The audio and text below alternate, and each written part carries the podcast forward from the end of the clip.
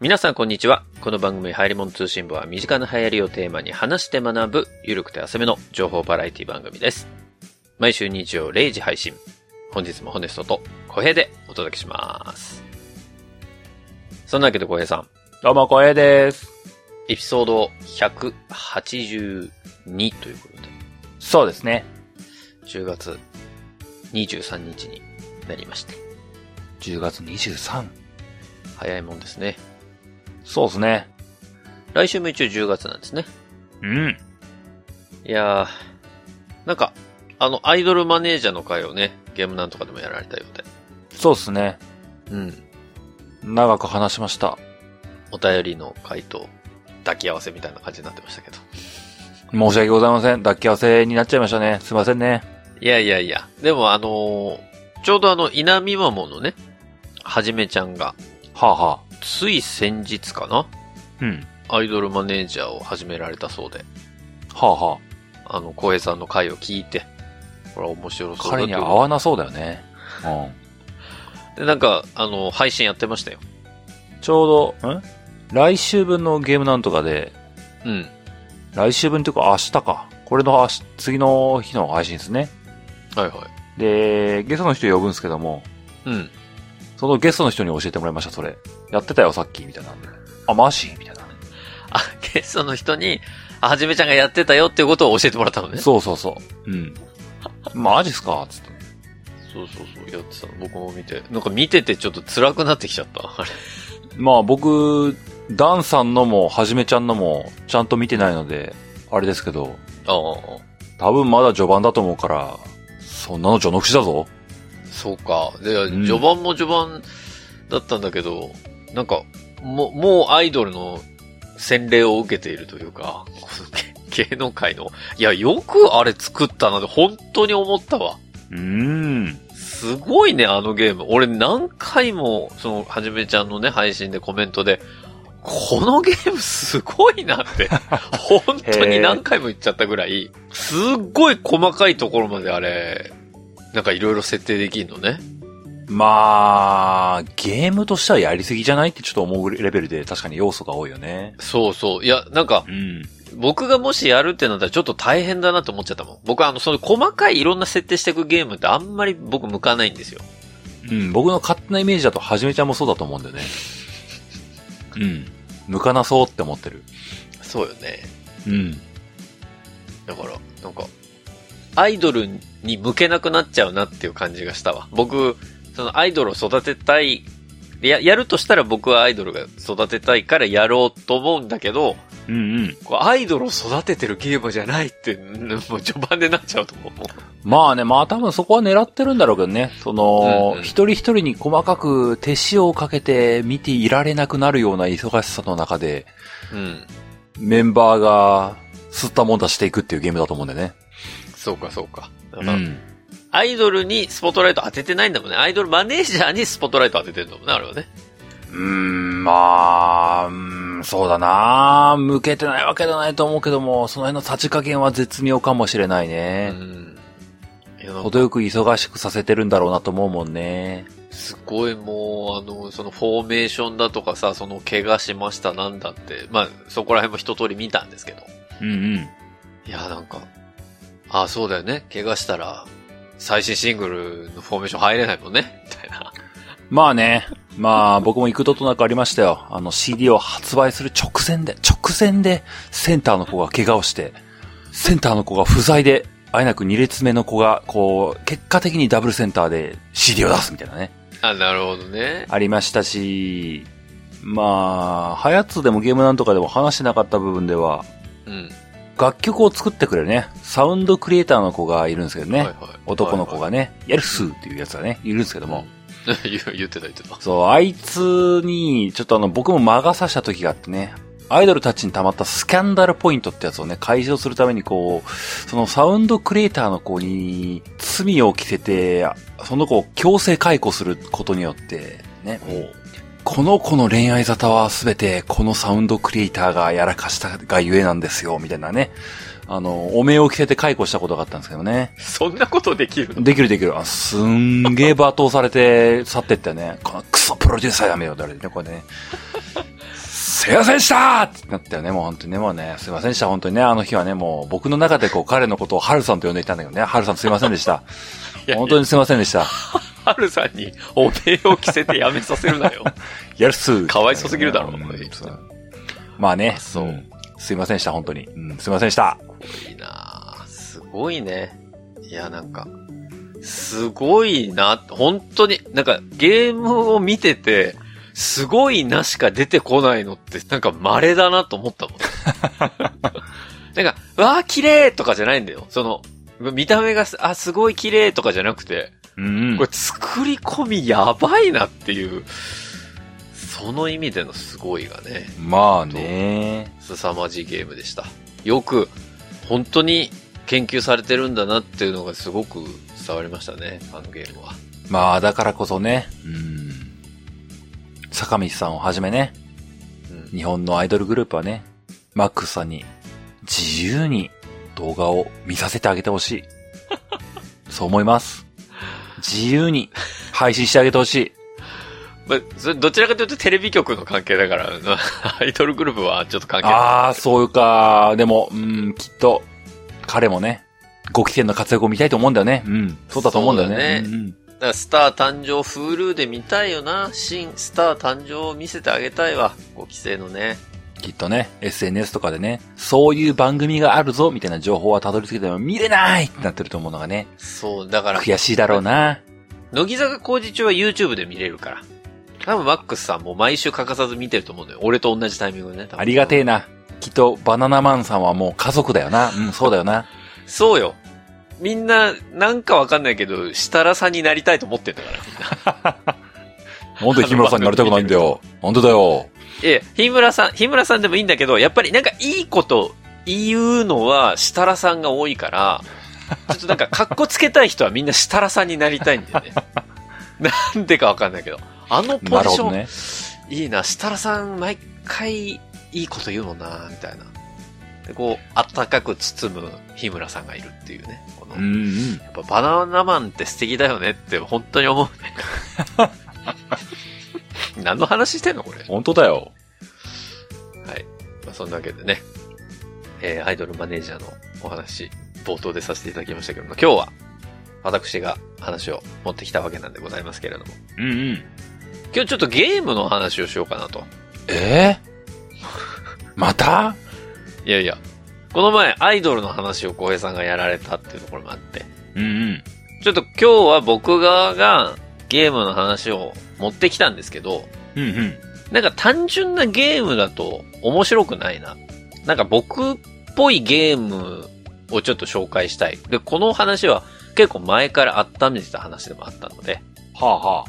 今日はちょっとなんかホネストっぽいゲームのね、おホ話をネ、ストっぽいゲーム。はい、していきたいと思いますので、早速本編に入っていきたいと思います。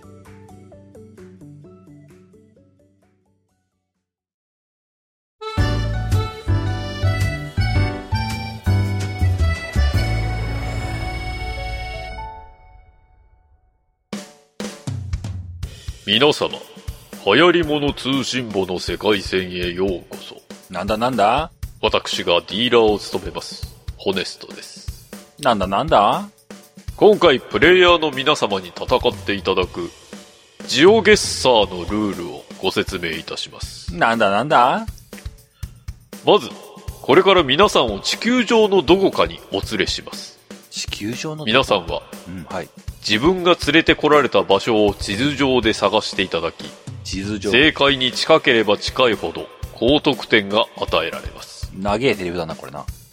1回の場所につきいつ上まで限続くんだ、これ。 5000ポイントマイナポイント。これをマイナポイントかな。 5回異なる場所で行い合計点が2万5000ポイントに一番近い方の優勝となりますマジマイナポイントじゃないのこれ。あれ同じポイントを獲得された方が複数保名険いら証っしゃとった紐付け場た合らね。公共料金だ該ね。当にかかった時間が短い方の勝利となります2万5千ポイント、総合でもらえるもんね。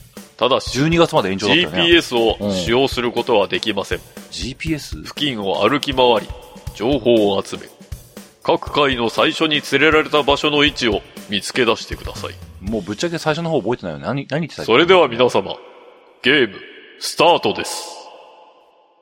はいやー、あ。もう何言ってたか覚えてないわ。何度小平さんに突っ込もうと思ったことか。 マイナポイントじゃねえんだよ、 おい。違だって、2万5千ポイントもらえるって言うか ら。うのよ。ぴったり1じゃ今んとから思って。登録するとじゃないのよ。俺、深川甘いかなみたいなね。俺っつって。マイナカード作ってない人は急げーじゃないのよ。うん。完して全にないのねその話うん。舘ひろしと聞いてた深川舞がね、俺ってな。田中みなみかなみたいな。俺みたいな。タチヒロシ出てずこんのない。飯尾さんかなみたいな。俺ずんの飯尾さんも出てこない。うさぎの被り物被んないのよ。マイナ、マイナちゃんみたいな。あれあれみたい違います。な。もう、セリフ長すぎて何言ってたか聞いてなかったですね。もう、もはやね。き、セリフじゃないから、これちゃんと説明してんだから、ゲームの内容を。とりあえずあの、2万5千ポイントしかもう覚えてないですね。あとなんか GPS がうんとかかんとか言ってたな。はい。ということでね、冒頭、えー、ライアーゲーム形式で始めさせていただきました、今回でございますけれども。 あ、ライアーゲームだったんね。それも伝わってない。もう伝わってなかった。あったね、そんなのね。えー、今日は、冒頭でもお話ししました。ジオゲッサーというゲームをね、ご紹介したいんですよ、今日は。ジオゲッサはい。これ、小平さん、ジオゲッサーというゲーム、聞いたこととか、やったこととか、ございますかーないです。ないか。ないです。全く想像つかない。 ジオゲッサまあ、あの、冒頭で僕説明したんだけどね。ー。あ ー一通り。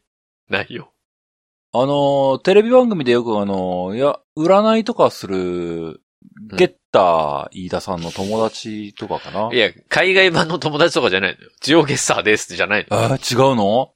違います。冒頭にアイドルマネージャーの話来たからそういうことかなと思っちゃうよね。違います。芸能界関係かなって。これ、ジオゲッサーというね、バナナマンさんにし手厳しいツッコミとかね、受けてそうだよね。そんな気するよね。結構ね、序盤の方にゲッターズ飯田さん出てた気がするけど、うん違日いま村さんにめちゃくちゃいじられる始末みたいな、そういうところが想像つくよす。ねそ。れ、魚ちゃんみたいな違いますからね。違いますかかなら、ね。違うんうです。今日は、ジオゲッサーなんです。ジオゲッサこれ、何のゲームかというと、ー。はあ、はあ、ジオ。ね。GEO。英語で GEO と書きます。GEO のゲッサーなんですよ。ジオといえばまあ、ゼータガンダム出てきた最後の敵だよね。うそうそうそう。んそう。ね隠し腕があるんだよね。よあの、おあの、こんなところから腕がみたいな。わ、ビームサーベルがあーみたいな。あーはーみたいな。いや、人を繰り広げましたからね。まずいまずい、あれはクワトロさんまずいみたいな、こうね。あるよえねー全く見たことのない僕が言ってるんですよ、これ。うーん。そのジオじゃない。違いますね。動けジオみたいな。ない、ない い。そういうの や違います。ない。あの、ジオっていうのは、ザ・オーって書いてジオって言うんだよ。あの、地図の話なんですね。えパプテマスシロッコの話じゃない。違いますえ。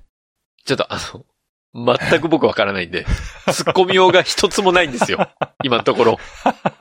ガンダムの話をされても、全くわかんないんです、私。それ何々やろうがで全く出てこないんですよ、1ミリも。申し訳ないけどね。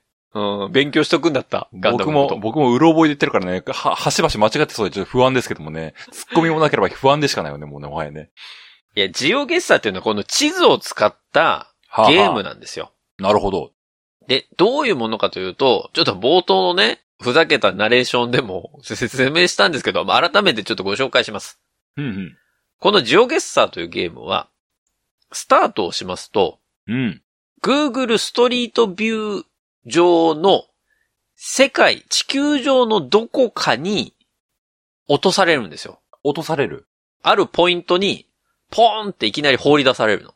ははい、ゲームスタート。あなたは今、地図上で言うとどこにいるでしょうかゲームなんですよ。あ。じゃあ、実際に歩くわけではないんだね。実際に歩くわけではないです。画面上で、はい。知らんとこに置かれて、うん。ここどこやねんって聞かれるみたいな。そうそうそうそう。で、一番最初にこの放り出された地点を地図上で、あの、示して、ゲスボタンを押すと、その自分がポイントした場所と実際のゴール、落とされた場所のリアルな場所との、その差が何メートルあるかでポイントっていうのが決まってくるんですよ。はあはあ。ゲスボタン。ゲスボタンっていうのがあるんだけどね。ゲスボタン。はい。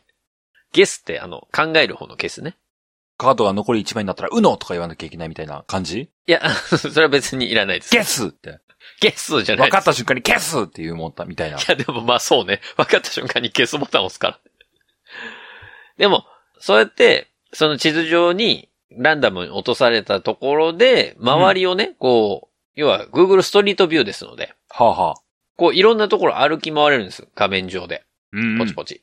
あっち行ったりこっち行ったり、道のある方向にこう進んでもらって、えーそこから、その地域の特性だったり、ヒントっていうところをそこから見つけ出して、あ、なんとなく場所分かったなって言ったら、画面右下にあるですね、地図の方を開いていただいて、うんうん。そこの地図、Google マップが表示されてますので、そこの中から、あなたが今、ストリートビューの方で立っている場所っていうのはどこでしょうっていうのを、まあ、探し出していただくっていうゲームで、で、うん一回、その、放り出されたら、その正解に一番近い、もうほぼほぼ、ピンポイントで合ってますっていうところで、最大5000ポイントなんですよ。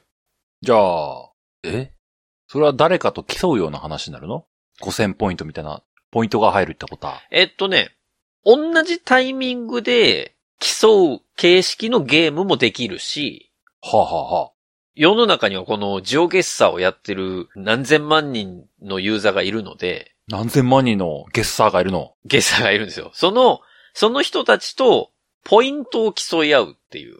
その同じポイントに落とされたわけじゃないけど、ポイントだけを競い合うっていう形もできます。スコアアタックみたいな。そうそうそうそうーう。ん。で、それ、を通常の、そのジオゲッサーの中での一般的なゲーム、オーソドックスなゲームは5回ランダムに落とされていって、うんうん。その5回の合計得点、要は最大で2万5千ポイントある中で何ポイント取れるかっていうところでこう、みんなランキングがつけられていく。はあ、はあ感はじあ、なんですね。理論値2万5千。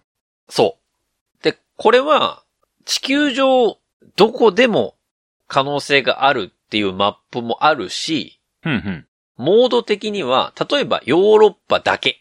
ヨーロッパからしか出題がされませんとか、日本国内からしか出題されませんとか、うんうんアメリカからしか出題されませんとか、うん。うん。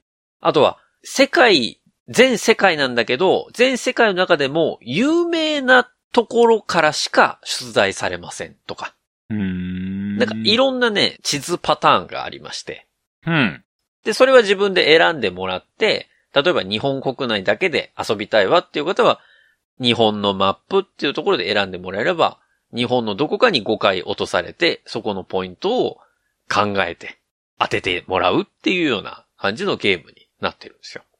それは、まあ、どこかに落とされるっていうのは分かったけども、うん。何を条件に考えるの何を条件に考えるストリートビューみたいな画面が出るんでしょはい。ああ、ここ標識日本語だな。とりあえず日本か、みたいな世界ってことあ、まあまあ、だから、日本限定の地図ですってなったらもう絶対日本の国内にはなってるから、でも、そ、それ以外の条件ってどっから掴むのあここにちっちゃく広島って書いてるみたいなのをあ画面から拾うのそうそう、そういうことです。へえ。だから、例えば国指定だったらもう国は分かってるので、その国の中でどこかっていうのをもう地図の中というか、そのストリートビューの中から一生懸命どこら辺かなっていうのを見極めてもらって、で、最後その地図のポイントにこう絞り込んでいくんだけど、全世界の場合は、そもそもどこの国かも分からない状態なので、うん。まず国を特定するところから始めなきゃいけないんですよ。うーん。これ何語みたいなのとかこう、え、えっ、と、これ、北半球かな南半球かなみたいなところとかね。そういうところからどんどん絞っていくという、まあそういうゲームなんですなんか、すごい素朴に思うのが、よ。はい。ハンター試験みたいだね。まあハンターハンターかな。今日富樫が考えそうだな、なんかな。た、例えが全部わかんないっていうのがうん。連載が複細化するからそういうことうん、そういうことかなええ、このジオゲッサーね、実は、えうん。ここ最近始まったゲームではないんですよ。富樫っぽくなってきたぞ。おーおーおー何年も前から実はあって、まあな、何年もし連載はな、休んでるからな、そりゃそうだ。で、第一次ブームがね、確か、何年前だったかな ?3 年前とかぐらいにがあったらしいんですけど、ちょうど救済入ったところじゃん。あ、あれひょっとしてその時ちょっと僕知らなかったんですけどね、このジオゲッサ。最近になって、なんか YouTuber とかが、はあ、はあ、ジオゲッサやってみたみたいなので取り上げられるようになり、それで僕も知ったみたいな。そそんな感じでね、僕。もやるようになってっていうような感じなんですよ。はあ、はあ、はあ。どうですか小江さん、興味湧いてきました未だにピンとこない。何ピンとこないうん、その落とされるはいいんだけども、ああ。何すりゃええねんってなるというかね。そうなんですよ。これね、初めてやる人わからないと思うので、ちょっとね、今日はどういう、こう、きっかけで何をしていけばいいのかって、ちょっと私がね、うん。実際にやって言いますので、うんそこら辺ちょっと、よりわかりやすく説明していこうと思うんです。おーなるほど。で、例えば、まあうん僕やってるの、最近やってるのは、もう日本の地図、要は日本の中でジオゲスしようという、ジオゲスしよう。そのモードがあるんですけど。はあ、はあはあ、で、そそれをやるとですね、まず、スタートボタンポチッと押すじゃないですか。うん。そうすると、ブラウザ画面上にはですね、もうどこかわからないストリートビューのあるポイントがボンと表示されるわけですよ。うん。それが山の中だったりもするし、山の中、えー、はたまた建物の中の可能性もあるし、建物の中、え、なんか周り田んぼしかねえな、みたいなところの可能性もあるし、田んぼしかねこれ日本の本当に Google ストリートビューがあるところであれば、どこか、もうそれはどこかわかんないんだけど、どこかにポンと落とされるわけですね。え。うん。で、そこで小平さんはこう、マウスでぐりぐりいろいろ方向を見てもらってですね。うん。まあ北を向いたり、南を向いたり、いろんな方向を見ていただくことができるわけですよ。ストリートビューですから。うん。その方向を確認してもらいつつ、その最初に落とされた地点から見える範囲で、その場所がなんとなく判別できるようなものが映っていれば、うん。うんもうそこから絞り込んでいただければいいんですけど、うん。まあ、そんな簡単なゲームじゃないんです、このジオゲッサというゲーム。まあ、わかりやすいランドマークがあればいいけどもってことね。そうです、そうです。ちょうでけえ大仏ある、あれ、なんだここあれ、牛久かなみたいな話そうそうそう。違いました、仙台でした、みたいな。 わかんねえよ、みたいな。だから目の前に東京タワーありますとかね。うん。それこそ、あれ、法隆寺っぽくねみたいなね。ニューガンダムがある。ってことは福岡みたいな。ああみたいな。ああみたいまあニューガンダムまだ映ってるかどうかわかんないですけど。な。ないの、ニューガンダ。ム。早く回れよ、グーグル先生。回れよ、見てんだよ。でも、そのランドマークがあれば、まあ、そこからすぐ特定をできるゲームでもありますし、逆に言うと、うん。例えば山道ね、山の中の道にボンって落とされた時に、うん。何にもないわけですよ、ヒント。まあ、そうだよね。なので、うん。次にやっていただくのは、この道に沿って矢印出てきますので、はストリートビューは。はあ、こはれあをポチポチ押していくと、ストリートビューと同じ動きで、道に沿って進むことができるわけですよ。もう、ひたすらストリートビュー遊んでるおじさんじゃないか。いや、でも本当そう。ほ本当そうなんです。カチカチカチカチカチカチってやって、ヒントがありそうな方面にひたすら行くんですよ。もう、参道をひたすら進んでいくおじさん。そう。山を登るか降りるかわからないけど、おーカチカチカチカチ。なんか見晴らしいとこに行けねえかなみたいなの入って。そうそう。で、カチカチやって、あ、なんとなく看板出てきたなとか、うん。ね、建物あ増えてきたなとか、そういうのがあれば、そそこら辺にこう近寄ってもらって、うん。あの、拡大できますんで、拡大でストきリートる。ビューは。わあ、すごいストリートビュー。え、看板になんか書いてあんなっていうのをこう拡大して見ていただいたりとか。うん。くるくる回していただいて、あの、いろんなところに行って、そのヒントを集めることにより、その県がどこなのか、そして、まあ、地域がどこなのか、うん。ね、町の名前とか村の名前とかいろいろありますけれども、うん。そういったところも探してもらって、なんとなくその場所が分かれば、最終、一番最初にこう落とされた場所が地図上でどこなのかっていうところをしっかり見極めていただいて、ここだと思ったところにピンを刺してゲスボタンをポチッと押すと。ゲスボタンを押すと、うのって言いながら、ゲスボタンを押すと。いや、そうもう何のゲームかよくわかんなくなっちゃいますからね。うのって言いながらだとね。はい。で、ゲソボタンを押すと、あなたが今ポイントした位置と、えー正解の位置の距離がどれぐらい離れてるかっていうところを出してくれるんですよ。一問ずつね。うんでそれが、約27メートル以内であれば、はあは5000ポイントなんです。あ。5000ポイントの道遠いなはい。本当の、その落とされたポイントと、自分がポイントした位置のズレが27メートル以内。だから、27メートルって多分ね、30ヤードぐらいなんですよ、ちょうど。 30ヤード。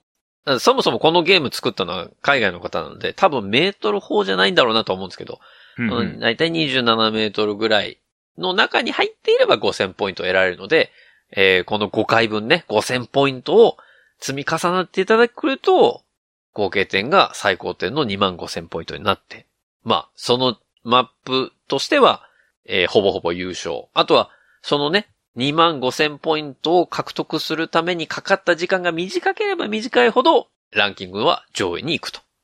まあ、そういうゲームですね。うーん。小江さんはこういうゲームやらないですかねまあ、やったことないし、うん。やるのいや、別に。。あいや、強強制じゃないんでやるの別にやらなくていいんですよ。あの、これなんで僕らしいかっていう話をね、させていただくと、うん。まあ、過去にも僕何回もこの危険啓蒙会と称してですね、ツイッターの投稿する画像は気をつけろっていう話をさせていただきました。出た出た。はい。あのー、写真から場所っていうのはすぐ特定できるんだよっていう話をしてきましたけれども、うん、ホネソの話を聞くと SNS が急に楽しくなくなるってい うね。うん本当だね。。それはみんなごめんう。ーんってなる。楽しんでやろう、SNS は。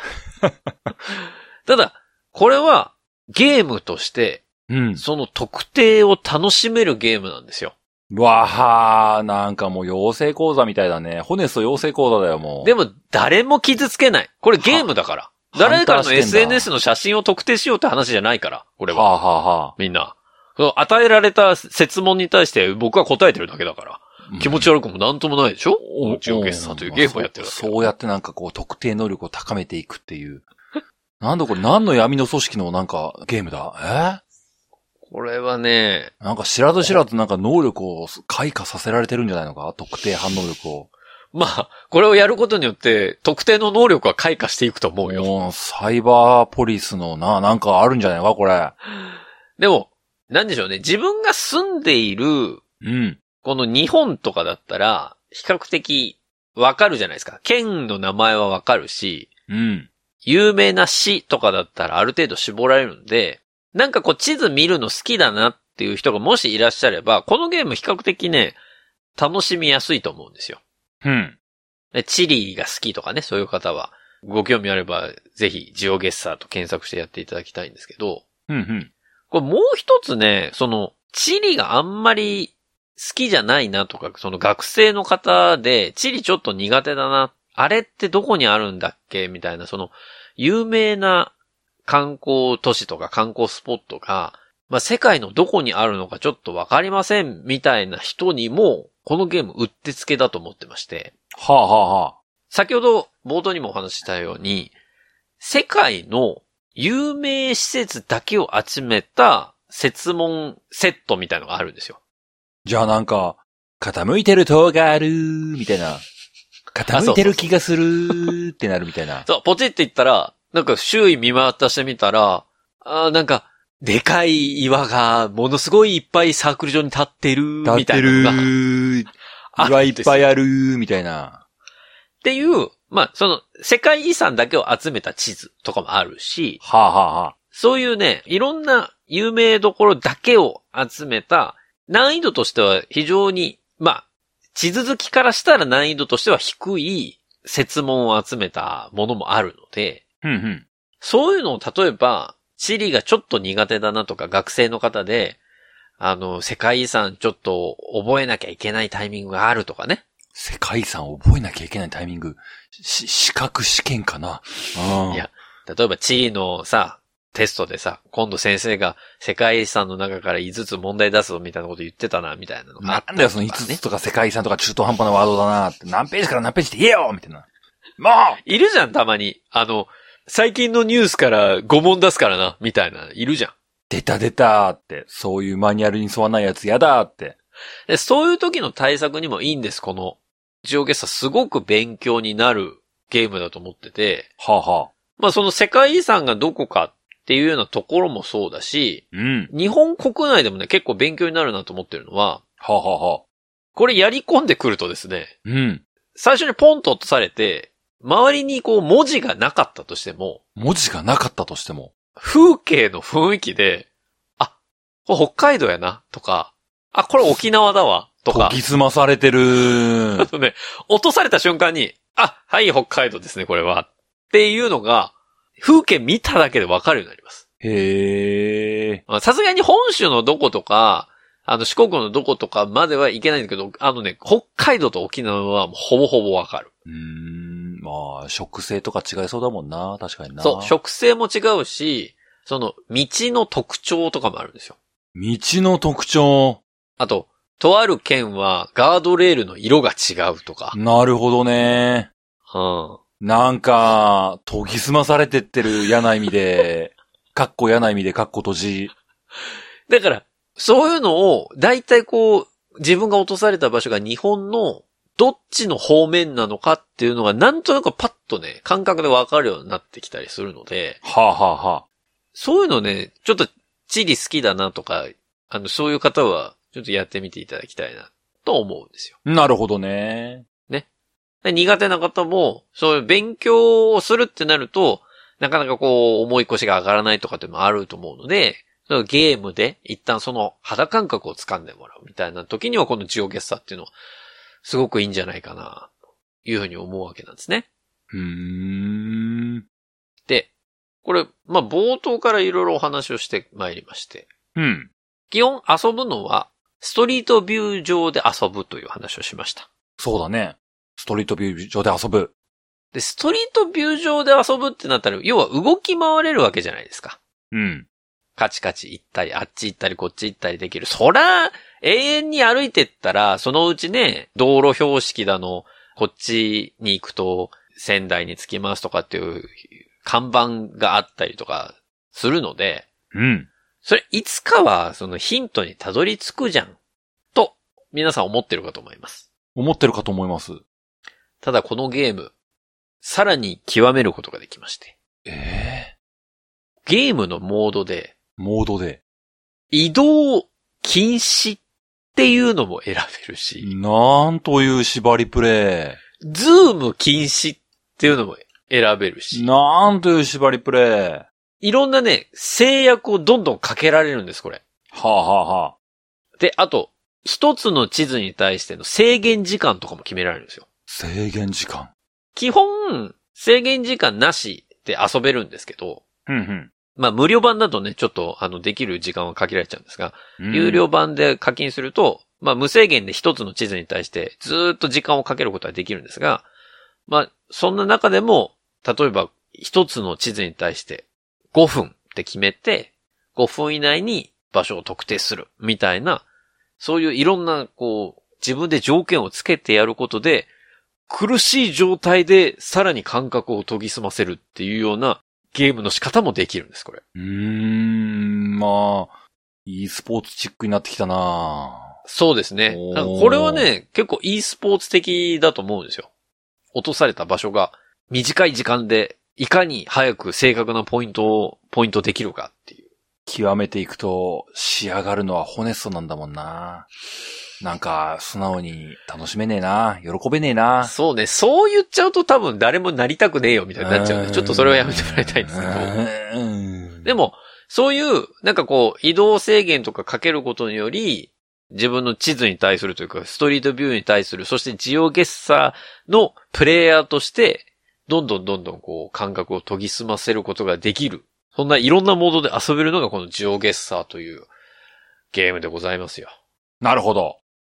興味、湧いてきましたかまあ、本当に僕はこうゲームにおいてね、こう e スポーツ系のやつってはい。興味ねえんだなって改めて思うよね。あ、その競い合うとかっていうことですかうーん、競い合う、競い合うというか、まあ競い合うってなるのかな。その競技性みたいなものを帯びた瞬間に、まああー興味持たないよね、本当にね。本当思う。なんかこう、タイムアタック的なことってことうん。まあそれも一個かな。うん。そこを5000ポイント手に入れて、なんなんて思っちゃうっていうところで終わっちゃうんだよね。本当にね。でも5000ポイント獲得した時めっちゃ嬉しいよ。まあそうなんだろうね。うん。なんなんて思っちゃうんだよね、本当にね。行ったこともない場所なのに、うん。しかも、地名とか出てきたけど、地名も Google で検索をせずに、本当にその5000ポイントの場所に、ピンポイントでポチってできた時の快感と言ったらないからね、あれは。なるほどね。本当に。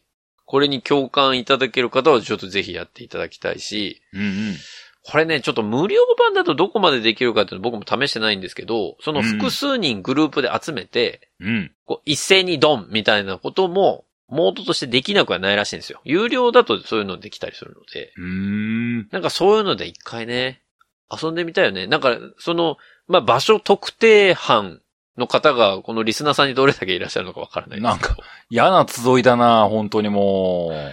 僕のね、あの、日々やってる危険啓蒙会を聞いて、触発されて特定班に入った方々がどれだけいらっしゃるかわかりませんがう、ん大会しろ、そういう方々今はすぐ大会しろ。ぜひ、ぜひやっていただきたい。そして、ちょっと一緒に遊びたいよね、これね。うーん。ちなみにですけど、私の過去の成績、最高ポイントはもちろん2万5千ポイントを獲得してます。えー、理論値。はい。あの、時間はね、ちょっと5問出てくるんですけど、5問で、うん確。か合計で19分とかだったかな。すげえな。 19分で2万5千ポイントが多分僕の最高得点で、時間と掛け合わせた時に一番すごいタイムだったのは、5問で4分、4分ちょっとで2万4800とかまでいったのかな。うーん。それが多分一番最高に研ぎ澄まされてたジオゲスでしたね。すごい短時間でピュンピュン特定していくのね。そう。で、それは、その、ランダム性があるって言ったけど、うん。 5問とも、ランドマークが近くにあるパターンもたまにあるんですよ。まあ、運もあるよね、きっとね。そう。で、自分が知らないランドマークだったとしても、近くに例えば看板があるとか、うんうん。あの、すぐわかるような駅前に落とされるとかって結構それラッキーなんですけどう、ーん。そうなると別に知らない、例えば、ボンと落とされるのが姫路駅前ですって言われても、姫路駅前ぐらいだったらすぐわかんじゃんみたいな。行ったことないけど。ど、みたいな感覚になるので。なるほどねそういう場合は、やっぱ1問あたり、本当にす1分いかないぐらいで特定できたり、で5000ポイント取れたりとかっていうのはあるので。なんかもう僕、メンタル上の問題ではそういうの多分やるとね、僕なんか資格試験みたいな気分になるんだよね、多分ね。あ、なるほど。う資格試験そうだね。制限時間あってのん。うん問。題5問出されてみたいそうそう、なんな。か。そうか、。そうか。テストみたいな感覚なのかななんかなあー。確かにね。メンタルがね、やられる方の、負荷の方が強いというかね。そういう感覚を持つのかもしれんな。そんな自己分析。そうか。僕テスト嫌いだけど、これは好きなんだようーん。な。なんか、なんでだろうね。まあね、確かに僕はゲームで負荷を浴びに行くっていうのがね、あるんだけどもね。あそういう負荷の浴び方はなんか得意ではないんだな。うん。そうか。自分でもうまそうか。く言語化できませんけどね。そうなんだなと思いますね。いや、難しいね。確かに。別に制限時間があるから嫌だっていうわけでもないんだもんね。まあね、制限時間があってすごいストレスがあった。あ、ウィットネスがあったな。あれは嫌だったな。そうか。ウィットネス俺めっちゃ好きだもんな。そう。あれはすごいしんどかったな。あれは修行だったな、本当に。あ、そう考えるとやっぱり小平さんの好きなゲームの方面と僕の好きなゲームの方面ってやっぱり全然違うんだね。まあね、僕は基本物語を追いたくて遊ぶからね。そうかそうか。物語好きなんですもんね。うん。僕、やっぱりパズル系というか、その、ちっちゃいハードルちょこちょこ超えたいタイプの人間だから。うんうんうん。なんか物語というよりも、やっぱこういうなんか、何問もカチャカチャ解いていく、知恵の輪的なものの方が好むのかもしれない。算数ドリルタイプね。あ、そうそう。計算ドリルとかね、漢字ドリルとかそういう感じのね。うんうん。あ、でもそういう意味で言うと、ドリル系好きな人はジオゲッサー多分好きだと思う。ドリル系好きな人か。うーん。あとは、それこそね、これ、その学校の先生とか、その社会の地理の先生とか、うん。そういう人にもぜひやってもらいたいし、うんその地理の授業でこのジオゲッサとか取り入れてもらったら、生徒みんなを楽しんで地理勉強できると思うのよ。本当になんか他の先生から反発来ない もう、ホネスト先生はいつもそういうのばっかりみたいな。いやまあって。違うのよ。その、なんだろう、植生とか、そういったところも学べるし、あとは地形もわかるじゃん。例えば、その川のどの辺を見れば、この地域がわかるとかさ。そういうこの、地理学みたいなところも、極端に言ってしまえば、学ぼうと思ったら学べるわけですよ、これ。まあね、そりゃね。うん。これだから、いいですよ。地理の勉強でなんかこう、テスト終わって、まあみんなゆったりしようやっていう時ぐらいには、ジオゲッサー学校で取り入れてもいいんじゃないかな。いレクリエーション授業。や、面白いと思うんだけどな、これ。すごい。だから、僕はその日本の地図しかやってないですけど、基本。うんうん。まあそっちの方がわかるので、いきなりだってスロバキアとかに落とされても僕絶対わかんないのどで。こだよ、まず。世界地図からその国探すのどこだよ。だからそうなんだよ。だから、わかんねえなってなっちゃうから、もう日本の方が楽しんでずっと遊んでるんだけど、たまに世界やるとね、本当に、もう、まるっきり違う、もう、ほぼ0点みたいな時、往々にしてあるのよ。全然違う。真逆じゃん、地球の、みたいな。うんうん。なんか、そういうの、でも、やっぱり世界にはこのジオゲッサーをやってる猛者たちの中には、うんうん。もう世界のその地図、マップでやっても、パンと落とされた瞬間に、あ、これはどこどこの国だ。どこどこの国のどこどこだっていうのが、わかる人もいらっしゃるのよ。うーん。何名か。なるほどね。だからそういう人たちはもう本当に、多分、リアルの旅行つまんないんだろうなって思う。まあつまんなくはないよ、きっと。 ないかな。うん。でもそれぐらいなんかもう極めてる方もいらっしゃる世界だから、このジオゲッサー。なるほどね。だから、こう、なんか極めるのが好きとかっていう方はぜひやっていただきたいし、うんうん。あとはこの前の何だったかななんか、ゲームの RTA をやってる、なイベントだか、なんかで、このジオゲッサー紹介されてたんですけど、へえ。これね、どうやらこのジオゲッサーをやってる人の中で、うんうん5000ポイント、一つの地図に対して5000ポイントを取る。うん。要は数メートル以内で正解を出すことを、うん。ゲスを極めるっていうらしいのよ。ゲスを極める。あれ要はあれあれあれゲスの極みなんですっあれて。その、ゲスの極みっていうとちょっと乙女出てきちゃうけど、出てくるよね。まあ、それしか出てこないし、それは確実に意識してるよね。うん。でも、その、ジオゲッサーってゲスってさ、要は考えるゲスね。うん。そのゲスを極めて、要は5000ポイント取るっていうところの意味で、そその界隈では、日本ではどうやらゲスを極めるというらしいんです。なるるほど。もう一歩だね。あと一歩でもうなんか5000点取ることをエノンとか言い出すんでしょきっと。言わねええよ。もう、もう、もう一歩す、もうすすぐそこまで来てるよ。ほな行こうかとか言わないんだよ。来ました、エノン来ました、とかなっちゃう。エノンじゃないんですよ。ン。違うの。違います。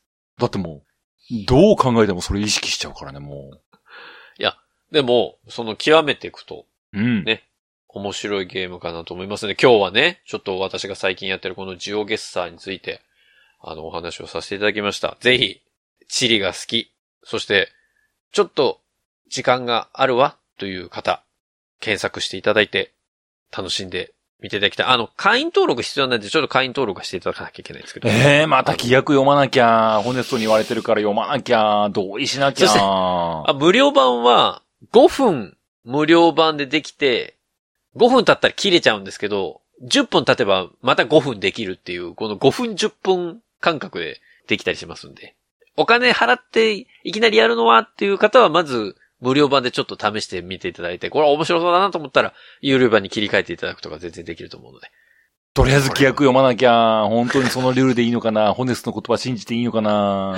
あと、今言ったこの無料版のルールも、結構ね、1年間の間にコロコロ変わるんですよ。コロコロ変わるって、こう案内されたけど違うかもしれない実態はもそう、あの、僕がやり始めた頃って、1日5分1回やったら、残り23時間何十分はできないっていう1日に1回しかできなかった時もあったのね、無料版だと。なるほど。それが5分10分間隔で、要は1時間に最高4回できるっていうモードに、ちょっと前に変わったりしたんですよ。はあ、はあはあ、なのでその無料版のできる範囲っていうのが、コロコロちょっと変わると思うので、これうをん聞いていただいた後にすぐやっていただければ、多分そのモードでできると思います。あの、今日僕やって、そのモードのままだったので多分大丈夫だと思うんですけど、ね、数ヶ月後にはどうなってるかわかりませんので、一度ぜひ皆さんご自身で確かめていただいて、あ、今のルールはこうなってるんだなっていうことで楽しんでいただきたいなと。そういうところでございますのでね。うん。ぜひ、場所を特定したい欲がある方は、このジオゲッサーやってみていただきたいと思います。ということで、今日はジオゲッサーのお話させていただきました。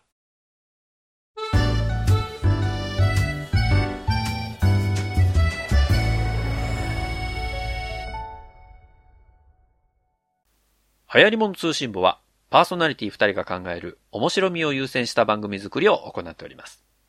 番組内での商品、サービスの紹介は、面白みを優先するあまり、誤り、語弊のある表現を用いてしまう場合がございますので、内容の審議によくご注意いただくようお願いいたします。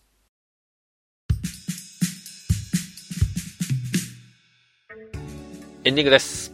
ゲスボタン。うん。ゲスゲス、ゲスゲスって。なん、まあ、ゲスボタン、まあ、正しいよね、ゲス。ここだっていう、ゲス。まあ、その、ゲスボタンとか、ゲス。ゲスを極めるっていうのはなんか、ネットスラング的なノリなんだろうなと思うと、うん。それなりにユーザーが多そうだなっていう気はしますな。世界でね、7000万人ぐらい確かいるのかなすごーい。アカウントはそれぐらい作られてるっていう。いっすごいねいっぱいみんなやってるねぱいいるんですよ。それでやっぱりこう、人類を調教するっていう、なんか、CIA とかなんじゃない実は裏でやってんの。なんか、そのうちスカウトくんじゃ ないなんか、ごめん、これ作った人はあの、スウェーデンの人なのよ。スウェーデンの人。 CIA ではないと思う、ね。スポ、スポティファイの人かなあれえスポチファイの人かなスウェーデンって言うと違違いますよ、これ。そのソフトウェアエンジニアの方が、これ作られたらしいので。はあ、はあはあ、まあ、あの、そういうね、国際的になんか、その地図見ただけで、なんか場所を特定する人たちを要請しようというわけではないとは思う。なんかスカウトくんじゃないかなな。2万5千点乱発してたらな。急に急にお前は見込みが。があるな、つってな。それいいいいのか悪いのかわかりませんけど。えーって、そんなヘッドハンティングあるのってなって、ガチ特定犯として、まあね、でも、サイバーポリスになっていく。これでも、怖い。この日本で、うん。ジオゲッサーやってるもう本当に上位の方々の中には、この昔妻と行って撮ったこの写真の場所を忘れてしまって、それを見つけ出したいんですっていう依頼が来てその場所を特定したりするらしいからね。何の副業それうん、うん。なんだそれうん。すごいよね。その思い出の場所探しみたいなのを写真からやるっていう、なんかそういう人もいるらしいですよ。中にはね。なるほど。うん。頑張れ。まあ、で一歩外れるとちょっと危険だけどね。怖いけどね。うんまあ、うん、そうだね。そのなんか美談にできかねない何かを感じちゃうというかね。そうそう、ビジネス、そう。ちょっとあだからあの、のや若干鳥肌立つっていう。ななんか、ホワイトハッカーかハッカーなのかっていうのはやってることほぼ一緒みたいな感じですよね、だから。まあまあ、それ使いどころはね、ちょっと気をつけなきゃいけないですけど。なるほどね。まあまあでも、軽く楽しんでいただく分には全然いいと思いますんで。うんうん。あの、これ聞いてちょっと怖くなったっていう方 は、あの、ももっと軽く考えようね。うん。あの、僕も怖がらせたくてこれ言ってるわけじゃないから。戦慄してる普通にゲームとして楽しもうって言ってるわけだから。リス、いな一部のリスナーさんが戦慄しております。ホネストホネストやべえなって思わないで ね。俺もちょっとエンディングまで来てどうしようかなってちょっ と、おおおーってなってるけど。ね。これぜひゲームをやるにあたって、ジオゲスやるにあたって、どういうポイントに着目すれば素早く場所を特定できるかっていうのを知りたい方はね、一緒に遊びましょう。ということで。いつかリアルにホネストに会った人にね、こう5枚くらい写真パッと見せてね、おーこれ何県じゃないみたいなこと突然言われてね、震え上がりましょうみん なで。ほんと、やめよう。なんかそういうキャラクターになると、俺からどんどんみんないなくなってくるような気が ね、そんな危険な人じゃないので、ぜひ、えー、ホネソさん大好きとか、ホネソさん一緒に遊びましょうとかっていうね、皆さんからのお便り募集しております。うんもえー、お便りは番組ホーム信ページじて内るのと稲見まぼの二人。ああ、信じてるぜ。もう言ってくれるのお前らしかいないんだ。お便りフォームからお送りください。えー番組ホームページは、入り物通信簿で検索するとアクセスいただけます。また、ツイッターをご利用の方は、ハッシュタグハヤツを使ったツイートも募集中です。皆さんからのメッセージお待ちしております。そんなわけで、入り物通信簿エピソード182は以上でおしまいです。また次回お会いできればと思います。お相手は私、ホネストと。小平でした。さあ皆さん次回まで。ごきげんよう。さようなら。また来週